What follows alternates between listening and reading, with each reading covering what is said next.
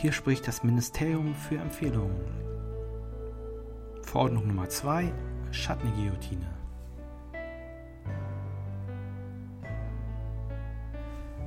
Ja, erstmal hallo. Der Minister lässt sich entschuldigen. Er sucht immer noch Reime auf den Namen Erdogan. Ähm, eigentlich hatten wir ja versprochen, dass wir monatlich auf Sendung gehen. Ähm, das konnten wir leider nicht halten. So sind sie halt, unsere Politiker. Aber auf andere Wünsche gehen wir natürlich gerne ein. Ähm, es wurde darum gebeten, dass wir ein bisschen dynamischer sind, ein bisschen freier weg von der Leber, ein bisschen mehr Tastaturgeklimper, ein bisschen mehr Mausgeräusche, ein bisschen mehr Nuschel, Nuschel, Nuschel. Das ist ja spätestens seit Olli Schulz salonfähig geworden einfach ein bisschen mehr dynamischer zu sein äh, in unserem Podcast. Und das werden wir jetzt einfach mal versuchen, eine knappe Viertelstunde aufzuzeichnen, ohne einen einzelnen Schnitt, einen einzigen Schnitt. Siehst du, so fängt das nämlich an, wenn man frei, der, von, der, frei von der Leber wegreden soll. Ja, unser erstes Thema ist aus der Reihe Spiele. Ja, und da möchte ich heute ein kleines Kartenspiel vorstellen. Das nennt sich Guillotine und ist schon ein paar Jahre älter. Jetzt muss ich mal genau nachgucken, in welchem Jahr es entschieden ist. Ähm, ich glaube 1998, wenn das hier stimmt an den Angaben äh, der Seite Boardgame Key. Es ist sehr einfach zu lernen. Es, sind, es ist gedacht für zwei bis fünf Spieler. Die Spielzeit beträgt ungefähr 20 Minuten, halbe Stunde. Es ist sehr einfach äh, zu lernen und das ist eigentlich das richtige Spiel für zwischendurch oder für Freunde, für Leute, die das Spiel vielleicht noch nicht kennen. Also nichts für Hardcore-Gamer, aber sehr unterhaltsam für jedermann. Die Geschichte hinter dem Spiel ist folgendermaßen. Es ist die französische Revolution und Leute müssen geköpft werden. Dafür gibt es in der kleinen Schachtel, die man bekommt, eine kleine Papierguillotine, Pappguillotine, die man aufstellen kann und davor reiht man dann zufällig Adlige und jeder dieser Adlige hat eine andere Punktzahl und was die Spieler nun haben, ist quasi Aktionskarten, mit denen sie die Reihenfolge ändern können, äh, weil in jedem Tag, also bei jedem Spielzug muss ein, in jedem Spielzug muss ein Adliger geköpft werden. Ja, und dann versucht man eben halt die Adligen mit einer niedrigen Punktzahl weiter nach hinten zu schieben, dass die jemand anders köpft, oder eben Adlige mit hohen Punktzahlen nach vorne zu bekommen. Klingt jetzt ein bisschen brutal, ist aber sehr, sehr lustig, äh, was vor allem damit zu tun hat, dass die Bilder so, so wunderbar gezeichnet sind. Also vor allem die Aktionskarten sind sehr, sehr humorvoll und äh, einfach ein schönes Spiel für Spieler ab 12, wie man der Verpackung entnehmen kann. Einziger Nachteil bei diesem Spiel ist der Preis. Also die deutsche Version wird leider nicht neu aufgelegt und ist bei Amigo, glaube ich, steht sie jetzt bei fast 40 Euro. Aber Leute, die ein bisschen international aufgestellt sind, den empfehle ich doch. Die englische Version, die kostet weniger als 20 Euro. Findet man bei Amazon. Wir werden das nachher verlinken in den Shownotes und dann kann man sich das Spiel bestellen, das mir persönlich und unseren Freunden immer sehr, sehr viel Spaß macht. Kommen wir zum nächsten Thema, kulinarisches. Ja, es ist Herbst, die Äpfel fallen und die Blätter und auch die Birnen.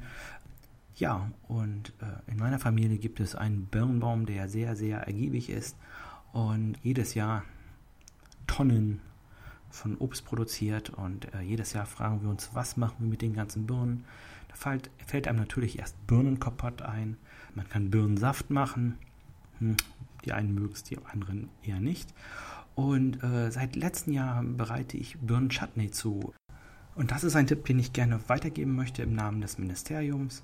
Birnenchutney besteht aus natürlich Birnen, einen großen Eimer voll nach Möglichkeit, frischem Ingwer, Zucker, Weißweinessig, Chiliflocken, ein bisschen frischer Thymian, frischer Thymian, Salz und Zitrone.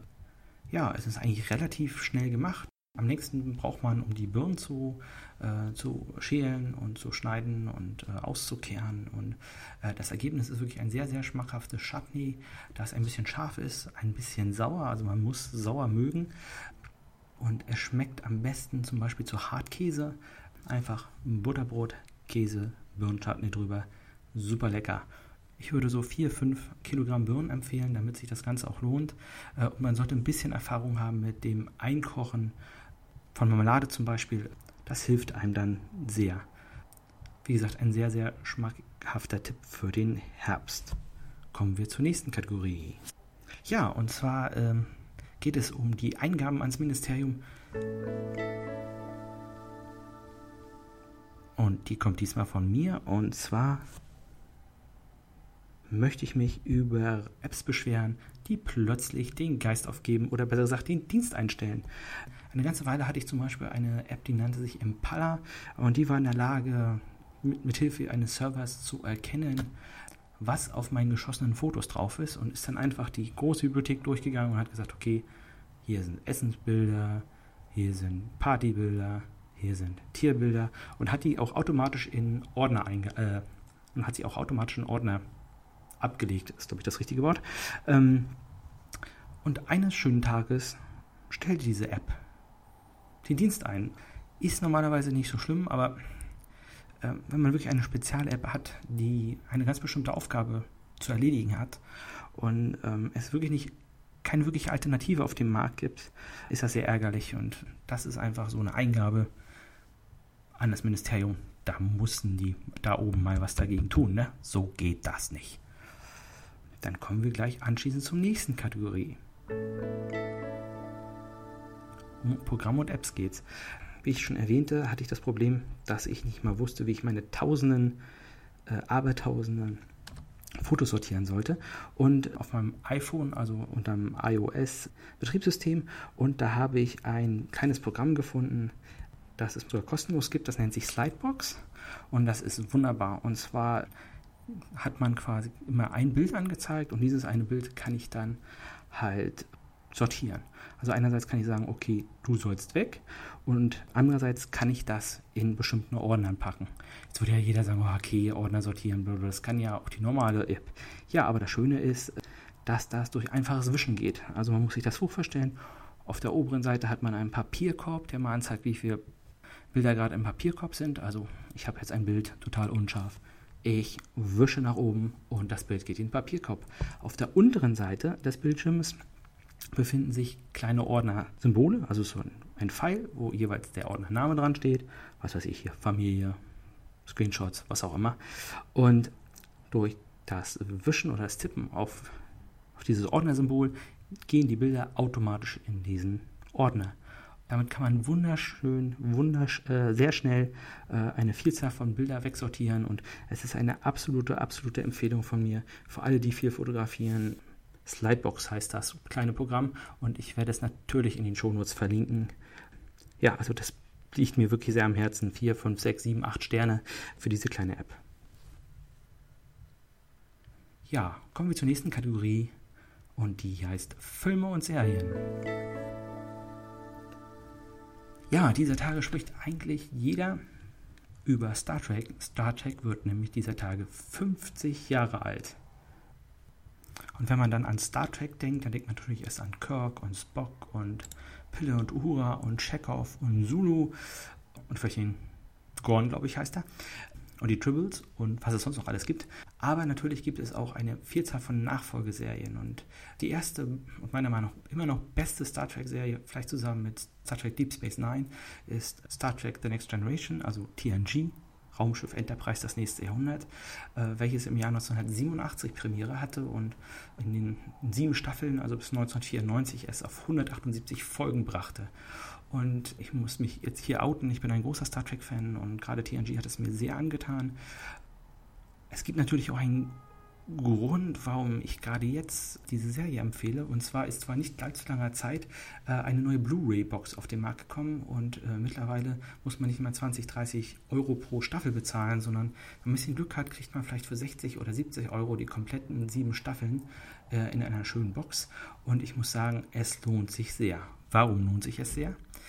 weil alle Folgen restauriert wurden. Also man hat sie in hochauflösenden Bildern äh, wiederhergestellt und auch die Special Effects nachbearbeitet, die Screens, ähm, die Bilder an sich sind nicht mehr so verwaschen. Ähm, die Special Effects sehen sehr, sehr toll aus, außer vielleicht, wenn die Schiffe auf Warp gehen. Das sieht doch ein bisschen sehr nach 90er, äh, nach 90er Jahre aus, aber es ist wirklich eine, eine tolle Geschichte. Vielleicht noch ein paar Worte zur Serie als solches. Spielt 200 Jahre nach Kirk und Co., also im 24. Jahrhundert. Die Protagonisten sind der Captain Jean-Luc Picard, äh, sein erster Offizier, William T. Riker, Data, Jodie LaForge, wen gibt es da noch? Natürlich äh, Dr. Beverly Crusher als äh, Schiffsärztin, den Schiffscounselor, Diana Troy und diese hat man dann eben immer schöne Science-Fiction-Geschichten gesponnen, in, äh, meistens in 45 Minuten. Es gibt aber auch äh, ein paar schöne Doppelfolgen, zum Beispiel die erste wirkliche Begegnung mit dem Borg, einer äh, außerirdischen Rasse, die halt ja, cyborgartig ist und andere Lebensformen assimiliert. Ähm, äh, sicher eine Highlighter-Show und äh, ja, also wirklich was Schönes für Science-Fiction-Fans. Ich hatte tatsächlich die DVD-Box erworben und äh, DVD, ja, DVD-Box erworben und ich muss sagen, also die habe ich mittlerweile bei eBay verscheuert, weil die Blu-ray-Variante so, so, so viel besser ist. Äh, und ich muss sagen, es ist nach wie vor eine Serie, die man sehr gut schauen kann. Es ist sehr politisch, sehr gesellschaftlich. Klar gibt es auch, sind gerade die ersten 1, 2, 3 Staffeln ein bisschen schwer zu schauen, aber ab der vierten Staffel gibt es also kaum noch schlechte Folgen. Die Charaktere überzeugen, ähm, das ganze Design der Serie, also äh, von den beiden Okudas gemacht, also wirklich toll. Wer sich ein bisschen für Science Fiction interessiert, der kommt an dieser Serie nicht vorbei und dann sollte er sich auch wirklich, wirklich diese Blu-ray-Box äh, gönnen, weil das ist wirklich einfach nur ein Sehgenuss. Das war's für heute eigentlich schon. Ähm, ich weiß jetzt gar nicht, wie viele Minuten das waren, aber ich verspreche, das Ministerium arbeitet daran, dass die nächste Folge in nicht allzu, allzu ferner Zukunft äh, stattfinden wird. Also man wird hier nicht irgendwie beamen müssen oder äh, mich mit Federn bedrohen. Bald hört man uns wieder. Also in dem Sinne, wenn es Fragen gibt, Anmerkungen von den drei Hörern, die wir vielleicht jetzt schon haben, ähm, bitte einfach über unseren Twitter-Account oder über unsere Internetseite. Ja, und bis dahin, live long and prosper. Música